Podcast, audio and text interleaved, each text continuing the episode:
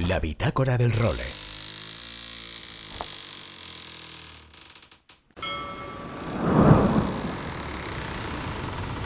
Bienvenidos a bordo del role. Una placentera travesía por los mares del podcast. Zarpamos ya en busca de las mejores historias del mar. A la caña, Nacho Gómez Zarzuela.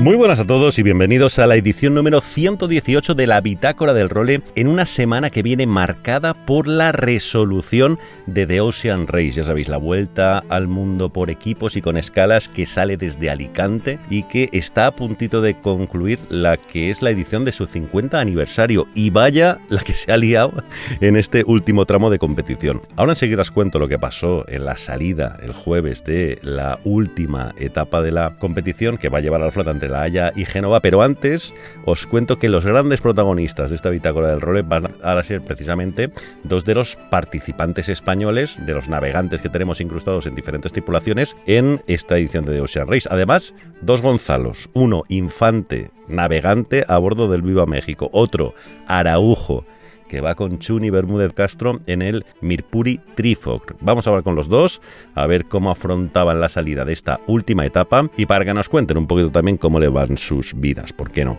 Y es que en la salida de la clase IMOCA en esta séptima y última etapa de Ocean Race hubo un incidente de los que yo hacía mucho tiempo que no veía en directo. Además estaba narrando la salida en directo en unos eventos que montamos ahí en el Museo de, de Ocean Race con público, con Pelayo López de Merlo, que es una de las grandes leyendas españolas de la competición y que nos ayuda con los comentarios técnicos, y el Guyot le metió tal toque al Eleven Hour Racing, poco después de la salida, que le hizo un boquete que le obligó a retirarse de la regata el Guyot también porque el botalón quedó reventado.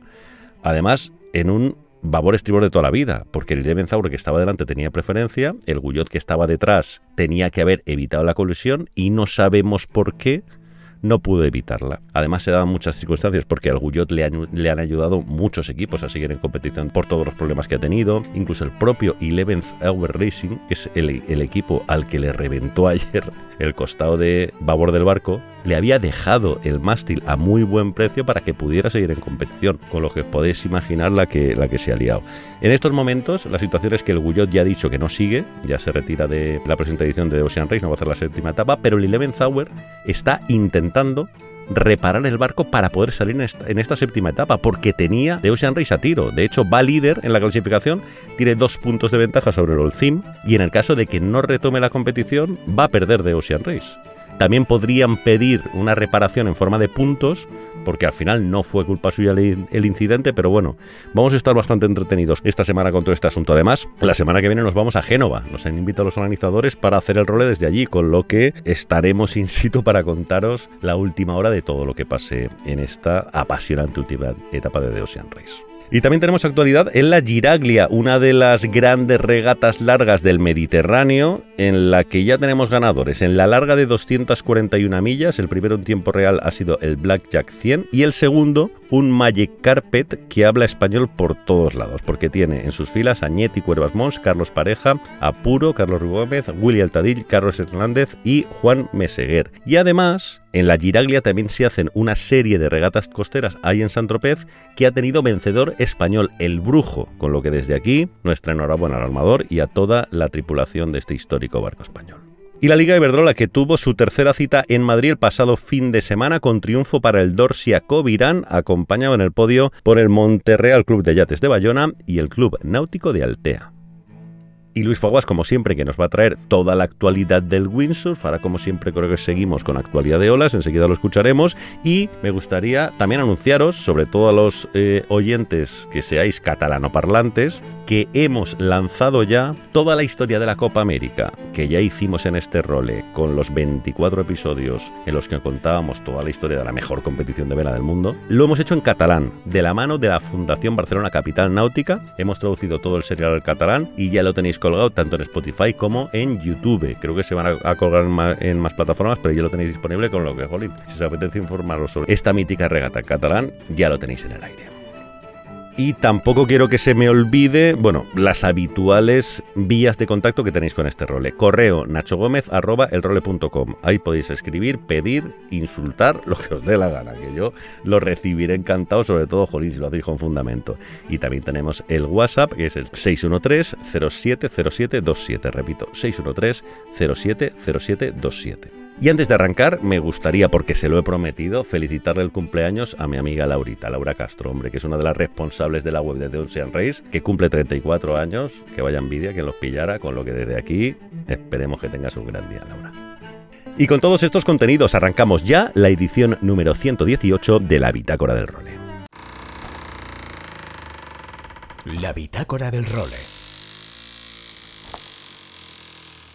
Bueno, y como os decía en la introducción, hoy tenemos comunicación con dos Gonzalos, ¿no? Que son protagonistas en esta última etapa de The Ocean Race. Bueno, como parte de la excelente armada española que, pese a no tener velero de nuestro país, sigue participando y trabajando en diferentes barcos de la flota. Y uno además, bueno, yo le tengo un especial cariño porque fueron muchas horas trabajando juntos en la anterior edición de, de la Volvo Ocean Race, sobre todo haciendo un programa que yo creo que tenemos un maravilloso recuerdo del que era el Sin Filtros, pero bueno, batallitas antiguas porque era el experto en meteorología, digamos el meteorólogo de la regata, ¿no? En aquella última edición y ahora ha dado el salto a la navegación y yo creo que sin incluso él esperárselo mucho, le llegó la oportunidad de ser el navegante a bordo del Viva México. Con lo tanto, vamos a saludarle a ver cómo está a don Gonzalo Infante. Gonzalo, ¿qué tal? Muy buenas. Hola Nacho, buenos días. Muy bien, muy bien. Aquí estamos en, en La Haya, bueno, centraditos, con, la regata y bueno, disfrutando un poco también de todo. Qué bien, qué bien. Oye, ¿y cómo te ha surgido la oportunidad? Porque yo creo que al final, Jolín, me, me decías incluso antes de tal que, que te fue incluso para ti un poco de sorpresa, ¿no?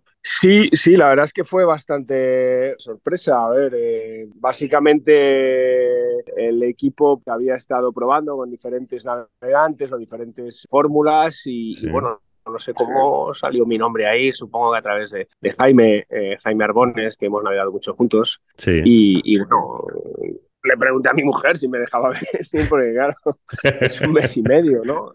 Al final coge, aparca un poco tu vida y, eso es un compromiso importante, porque eh, aunque sean dos etapas solo, pues había que hacer un par de semanas de entrenamiento y, y luego pues todas las paradas y es, es, bastante tiempo. Pero bueno, la verdad es que no sé al final cómo surgió, pero me llamó un día Eric y, sí. y claro, es algo que me apasiona y que estoy muy contento de, de estar haciendo. Qué bien, porque de, después de la última edición de la regata, en la que, como decías antes, joder, tú eres el, metrólogo de, de, la Volvo con todo lo que ello conlleva, decidiste dejarte un poco el día a día profesional de la vela, aunque has seguido haciendo pues Copa del Rey con tu trípode toda la vida, pero arrancasteis un nuevo negocio familiar, que fue un negocio de restauración, que además os va de maravilla, ¿no? Pues la gente, si, sí. si a redes, no hacéis más que darnos buenas noticias, pero eh, sí. digamos que ya te habías un poco olvidado del día a día de, de la vela de competición, salvo en esos momentos puntuales de regatas que ibas con tu trípode siempre. Sí, sí, exacto. Como dices, bueno, eh, cuando acabó la, la otra edición eh, decidí dar un poquito un vuelco a mi vida profesional y, y, y me centré en el proyecto de, de, Infraganti y la navegación profesional quedó a un lado. Y bueno, sí que he seguido navegando, pero 100% para disfrutar. Y la verdad es que eh, es, es, un gustazo navegar solo en los proyectos que te apetece y, y, con la gente que te apetece. Entonces, eh, bueno, el gusanillo sigue ahí, la, la, la pasión por, por navegar sigue ahí pero la verdad es que ahora tengo el, el, privilegio ¿no? de navegar solo en los proyectos que me apetece, con gente con la que me apetece pasar tiempo, navegar y, y la verdad es que estoy disfrutando mucho en esta etapa más de amateur, ¿no? Aunque bueno. bueno, claro, eh, eh, no es que sea amateur el proyecto este, pero, pero bueno, tengo otro, otro punto de vista, mucho más de, disfrutar cada vez que salgo a navegar. Claro. Oye, pues tú has debutado con el Viva México en la sexta etapa, ¿no? Que concluyó, bueno, ahora ya cuando los, los oyentes escuchen esto ya estaréis inmersos en la séptima y última etapa de The Ocean Race, que hablaremos de ella, pero joder, esta sexta etapa para ti sería muy especial por muchos motivos. Uno, ¿no? Sobre todo, después de estar tantísimas horas siguiendo a los barcos desde fuera, ahora estar dentro de uno y ejerciendo además tu posición de toda la vida, que es la de navegante, y dos, en una etapa además tan difícil para los navegantes como fue este Arjus La Haya con tanta zona de exclusión, tanto tráfico, etcétera. Sí, Sí, a ver, sí, es cierto que, pasé mucho tiempo ahí en Race Control, pero sí, sí, sí, sí te digo la verdad, el, trabajo es muy, muy parecido, ¿no? Al final la navegación es un trabajo muy, muy analítico, muy de, de preparación previa más de la mitad del trabajo la tienes que hacer antes de que, de que haya salido la etapa, ¿no? Como dices tú, todo el tema de las zonas de exclusión, los inconvenientes de la navegación y, eso lo tienes que, tienes que hacer los deberes antes. Entonces, una de las cosas que tengo es que soy un poquito empollón y, estudioso. Y claro, desde que me lo dijeron hasta la salida, pues, pues me he pasado eh, eh, analizando absolutamente todo. Entonces, desde ese punto de vista me he sentido cómodo. Luego también subimos el barco desde La Coruña, con lo cual me ha dado tiempo a la parte mecánica, pues tenerla más fluida, ¿no? De, manejar el barco. Y bueno, sí, ha sido, ha sido bastante, lo he disfrutado bastante. Ha sido una pena porque hemos roto la, el A4 muy al principio de la regata, que es la vela de, de UMG, de popa y claro, nos, nos, dejó un poquito fuera de, de, la competición ya cuando estábamos por Noruega. Y claro, eso lo hemos sufrido. Pero bueno, al final hemos llegado a una hora del primero, ¿sabes? Después de tres días. Ya, tío. Eh, que, bueno, un poco explica la intensidad, ¿no? Eh, con la que navegamos estos barcos. Y bueno, la verdad es que yo, yo soy un, un defensor del One Design y, de estos barcos del 65 y, he disfrutado mucho, ¿no? Ver, ver cómo un equipo con muchísimo presupuesto y otro con muy poco, como el nuestro, que llegan en una hora a diferencia después de 900 millas, pues dice mucho, ¿no? De esta clase de barcos y, y de la intensidad con la que los tienes que navegar. Claro.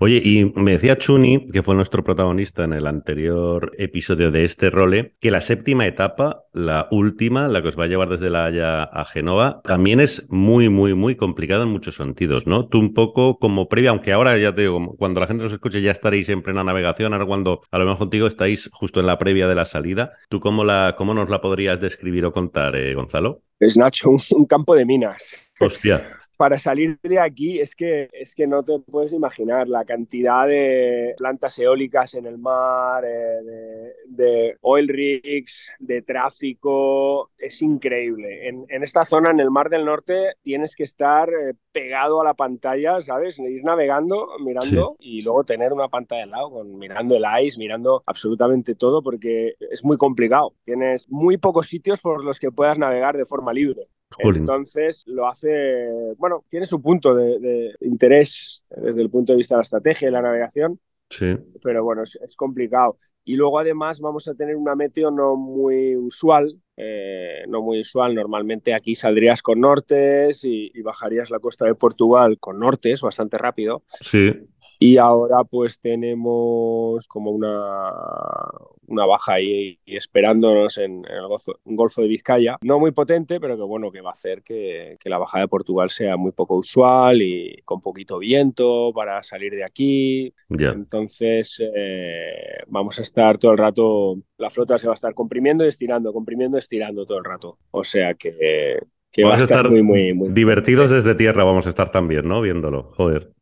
Yo, yo creo que sí, yo creo que sí, porque hay, hay pocas opciones de que uno coja viento y, empiece a, a, coger distancia. Vamos, yo creo que vamos a ir bastante juntitos todos Espero, vamos. Muy bien, muy bien. Pues ya os digo, ya pegados al tracker, si ya hemos estado pegados durante toda la, esta edición de Ocean Racer, en esta última etapa más, porque vamos, todo abierto está. Pero bueno, pues nada, Gonzalo, joder, eh, lo que me encantaría es a ver si la vida nos deja otra vez hacer un sin filtros de estos que hacíamos eh, en la Volvo, eh, joder, para la gente, bueno, hay mucha gente que nos habrá seguido, porque de hecho algunos de los comentarios que nos mandan los oyentes y tal eh, lo comentaban, pero joder, estábamos ahí, pues no sé, creo que fue toda la, toda la última Volvo con Gonzalo y explicándonos programa tras programa todo lo que era el tema de la navegación, explicándole a la gente por qué los barcos toman estas decisiones y no, ¿eh? Sí, es verdad, es verdad. La verdad es que lo recuerdo con mucho cariño esa época y, lo pasamos bien y, espero que la gente disfrutase también. Dí que sí. Eh, o sea que cuando quieras hacemos un sin filtros, sin problema. Grabado queda.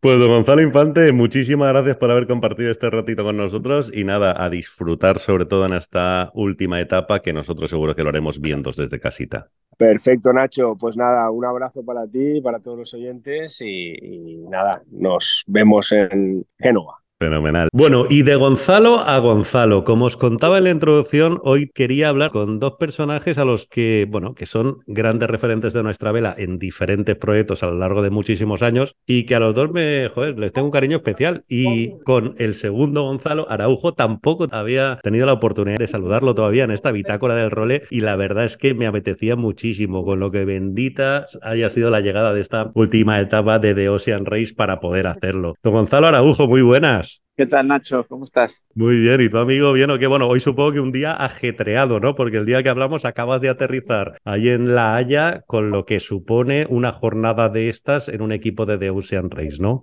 Sí, la verdad que, bueno, estos proyectos, como bien sabes, hay muchísimo trabajo, muchas áreas, mucho. Y la verdad que llegar así a dos días antes de la etapa, pues cuesta adaptarse a todo, porque hay mucho trabajo de barco y luego hay mucho trabajo de, documentación, de reglas, de meteo, de briefings. Y, la verdad es que hoy hemos arrancado el día a las seis y media de la mañana y, bueno, por suerte ahora ya hemos acabado. muy bien, muy bien. Oye, y llegas además en un momento muy especial de la regata porque estáis a punto de arrancar una última etapa en la que aparte de decidirse muchas cosas deportivamente, lo hablábamos con Chuni la semana pasada, tácticamente es complicadísima. Sí, la verdad es que es una etapa a ver, dentro de lo que es esta regata en esta edición, ¿no? que no es una vuelta al mundo y es una serie de etapas aquí cerca de Europa, la verdad que la etapa es muy interesante porque es bastante larga también, es una etapa de, de 9 a 11 días, ya veremos, y, tiene muchas variables, ¿no? porque ahora saldremos de aquí Canal de la Mancha, mucha corriente, mucho tráfico, las dos costas, lo Bretaña francesa, que también es complicada, Sí. Finisterre eh, y luego ya igual, Estrecho de Gibraltar y el Mediterráneo, ¿no? que también puede haber poco viento y puede ser bastante desesperante. Entonces, bueno, una etapa larga y con, con muchas zonas y muy distintas que va, a ser, va a ser bastante bonita desde el punto de vista táctico y estratégico. La verdad es que sí. Oye, bueno, y tú, la gente, los aficionados ya saben que tú tienes experiencia en esto de la Volvo Ocean Race, aunque ahora parezca, jolín, casi otra vida, pero tú ya te diste la vuelta al mundo con el Telefónica Negro, creo que fue, hace, creo, no sé si fue 2005, 2008. 2009. 2008, 2009 fue la regata, ¿no? Sí. Ha llovido mucho de aquello. Sí, el Volvo o el, el Lobster me gusta mucho y, y sí, los barcos son un poquito distintos, pero no tanto. Y luego, bueno, he hecho algo he hecho transatlántica, he hecho transpacífica, he hecho, hice la vuelta en la Tierra con Mafre. He ido haciendo cosas, pero no, no al ritmo ya de aquellos años. Y la verdad que me encanta, me encanta porque es, me encanta cambiar un poco, ¿sabes? De tanto navegar entre boyas, navegar en el mar, eh, se navega mucho, ¿sabes? Llevar barco, trimar, es todo, ¿no? Meteo, navegación, es muy, muy interesante y la verdad que cambiar a mí me atrae mucho. En este caso que me llamo Chuni, eh, mejor todavía, ¿no? Porque la verdad es que navegar con gente como él, pues, hoy por hoy yo creo la persona en activo offshore que más experiencia tiene, sí. pues es una pasada, Es una pasada. Oye, es tremenda el reconocimiento que tiene Chuni, ya no solo en España, que bueno, lo conocemos todos de toda la vida, sino en el extranjero. O sea, los patrones internacionales al final matan por contar con él cuando pueden. Hombre, a ver, la experiencia que tiene, no solo en offshore, sino también en inshore, en vela olímpica. Pero bueno, en este caso en offshore, una experiencia bestial, siempre una persona que, bueno, hay que verlo, hay que navegar con él para saber la experiencia que tiene, cómo hace las cosas con seguridad y luego la calidad técnica y nada, la verdad es que es, a ver, yo ahora ya a mi edad disfruto muchísimo navegando con gente así, ¿sabes? Es súper interesante. Y además yo supongo que, joder, por conocimientos y por experiencia y por calidad, a lo mejor te habrían llegado otras propuestas para hacer vela oceánica, o sea, o, vueltas al mundo en este caso. Ya me comentabas que sí que has hecho vela oceánica, pero en otros formatos. Pero quizá la presencia de Chuni en este proyecto será lo que te habrá, yo que sé, al final decantado por decir, venga, va, voy para allá otra vez. Hombre, eso desde luego, a ver, ya hicimos la, hicimos, hecho offshore juntos, transatlántica, hemos hecho siempre que podemos. La verdad que nos conocemos desde pequeños. Sí. Y bueno, yo tanto en mis proyectos, siempre que necesito a alguien de su perfil o, y él igualmente, siempre que podemos, pues la verdad es que nos gusta mucho navegar juntos. ¿no? Somos personas que tenemos una filosofía bastante parecida del trabajo, del equipo y bueno, llevamos también por edad y por, por amistad una carrera pues siempre bastante paralela, bastante juntos, pues en el IMS en aquella época, en tal. Y sí, sí, la verdad es que para mí es un disfrute, ni, ni me lo pensé, ¿no?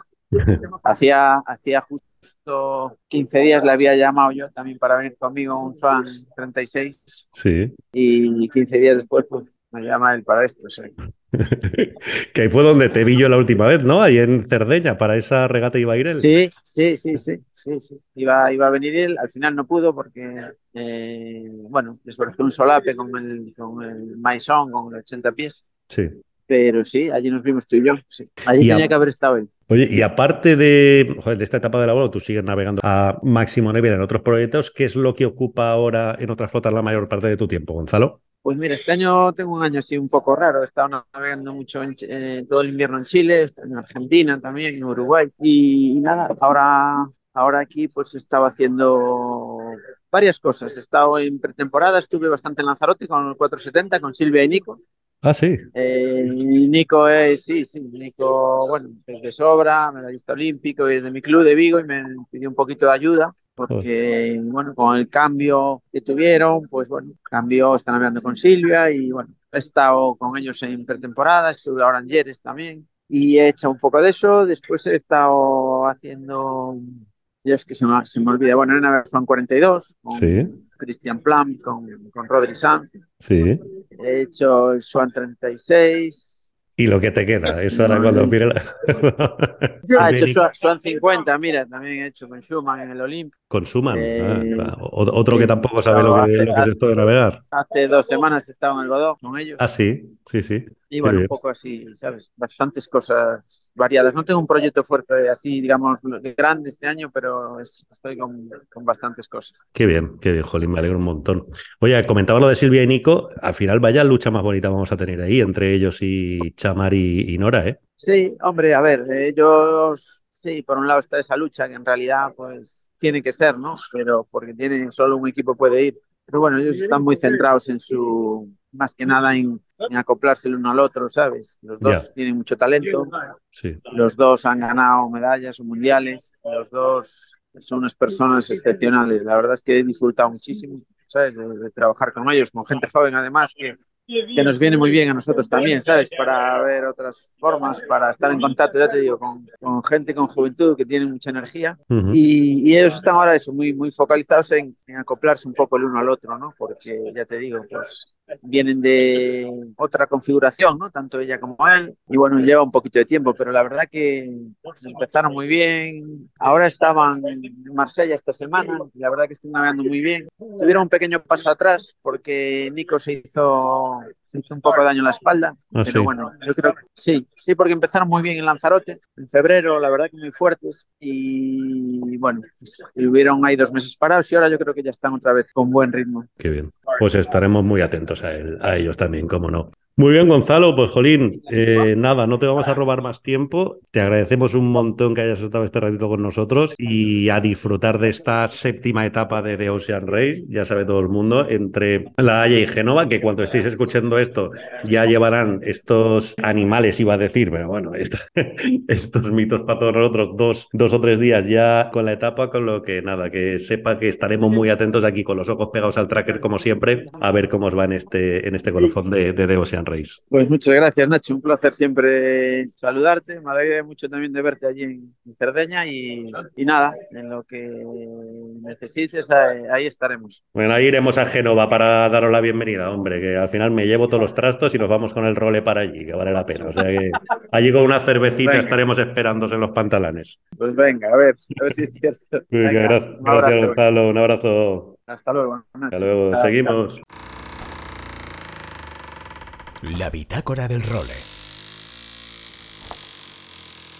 Aloha Nacho y amigos de El Role. Aquí estamos una semanita más para traeros esa actualidad windsurfera que nos va pasando un poco por esos recuerdos de la pedazo de prueba que hubo en Fiji, que los pros se han seguido quedando para seguir disfrutando de esas condiciones de ensueño. La verdad es que eso es un paraíso para la gente de un nivelazo brutal. ¿Y qué queremos destacaros? Que el campeón de la prueba tuvo un wipeout descomunal. Baptiste Clorec se le llevó la ola, se tragó el arrecife de coral. Si lo veis en una acogida que tuvo Mark Sebeck, lo shallow que dicen ellos, very shallow very shallow, lo poco profundo que está el fondo y cómo se dejó la espalda toda llena de cortes con el coral.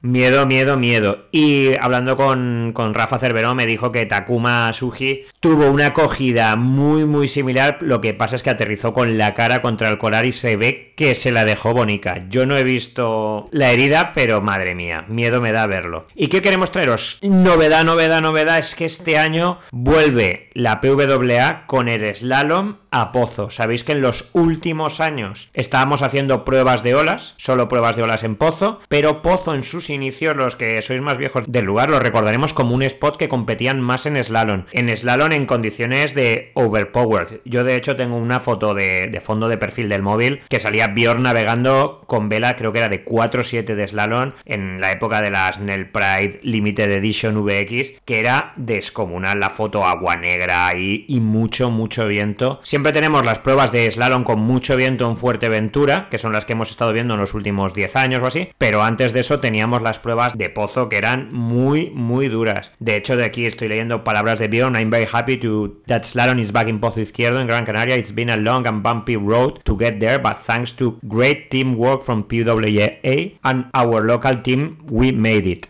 Vamos, que Bjorn, que es el gran embajador de Pozo y organizador del evento, está encantado, que espera que haya un live broadcasting, que se pueda ver en streaming todo el evento y que podamos disfrutar de esas velocidades supersónicas a la vez o antes o después que las pruebas de olas con esos saltos y esas surfeadas y esas maniobras en las olas que siempre son espectaculares. Cuando del 1 al 9 de julio esperamos que el Alisio esté soplando a plena potencia, plena potencia y disfrutemos de, ver a nuestros pros. El resto de la actualidad, chicos, pues espero que estéis navegando, espero que estéis disfrutando del mar, contar que muchísimas playas ya están balizadas, acordaros que es importante tener algún tipo de seguro de responsabilidad civil por si pasara algún accidente, igual que un seguro de accidentes, ya sea la licencia federativa, que es lo que os recomiendo yo, o algún tipo de seguro de RC, que al final, como todos los seguros, lo ideal es tenerlo y no gastarlo. Desde aquí mandaros un abrazote a todos y nos vemos por los mares. Chao, chao.